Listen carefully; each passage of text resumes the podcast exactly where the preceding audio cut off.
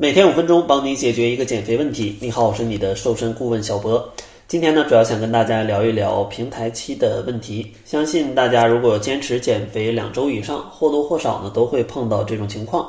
就是体重呢不再下降的那么快了，甚至可能有些回升，然后比较长的一段时间都会停留在一个区间之内。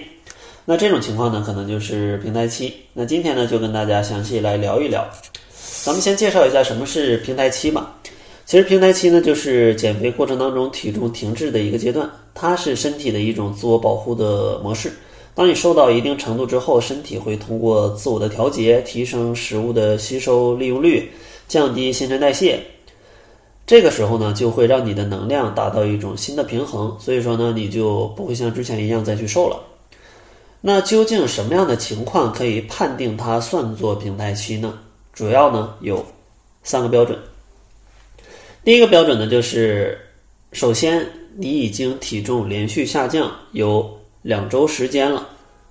啊，如果你的体重连续两周都没有下降啊，那你的体重就不存在什么平台期，因为你一直的体重都非常的稳定。所以说有平台期一定是你之前先有过一段儿呃长时间的，就是两周左右的一个体重的下降的一个时间段，它才可能出现平台期，而不是说你减个两三天突然平台期了，那那那不可能。啊，然后第二个呢，就是明明和减肥过程当中吃的一样多，但是呢，你的体重就是没下降，或者呢，最后一种情况就是你定期定量的做运动，每天都在消耗能量，但是你的体重呢也没什么变化，基本就是体重下降之后你怎么折腾它都不变了啊，这就可以判断成平台期。那平台期的原因上面要简单讲过，就是身体为了适应这个新的状态，它可能会降低你的你的能耗，然后呢提高吸收的效率，这样的话防止你把自己饿得越来越瘦，因为身体不知道你在减肥，可能觉得你遇到了大的灾难或者饥荒之类的啊。所以说遇到这种情况呢，给大家三个小建议啊，去突破平台期。首先第一个建议呢，就是先要去调节你的心态。不要觉得平台期了，就是这辈子也受不了了，我就是非常的没办法了，我就放弃了，我就去随便吃吧，反正我就是个胖子了，不至于啊。平台期是身体的一种正常的情况，啊，谁都会遇到平台期，所以说呢，你也别担心，而且平台期呢也是可以去轻松的度过的啊，没必要说放弃减肥，暴饮暴食，这样的话你之前的努力呢就都付之东流了。第二个小建议呢，就是你要去调节一下饮食了。其实到了减肥的平台期，你想要突破在饮食上，最好的办法就是调整一些饮食的方式啊，做一些突破性的改变。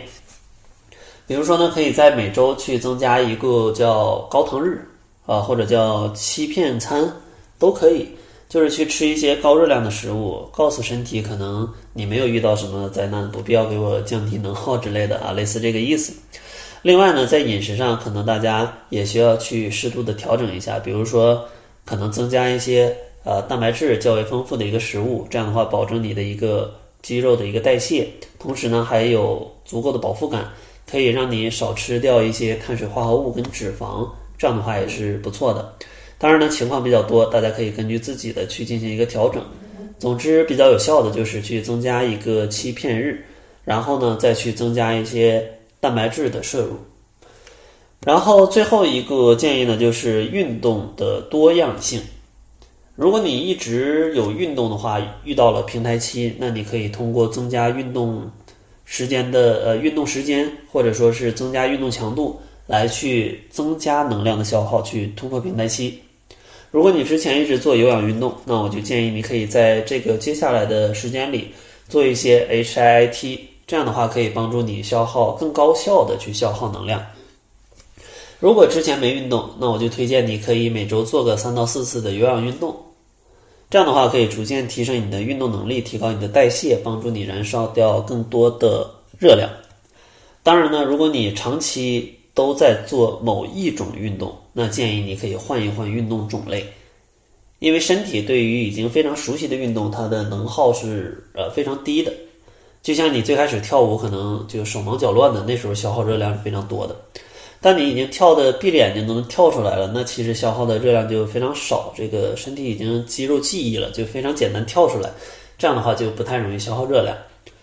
所以说呢，关于运动主要是三点啊：增加运动强度、增加运动时间，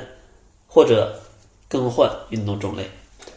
所以总结一下，如果遇到平台期也别害怕，这是一个身体的正常的保护机制。调节心态、调节饮食、再调节运动，坚持下去，你是可以成功的突破的。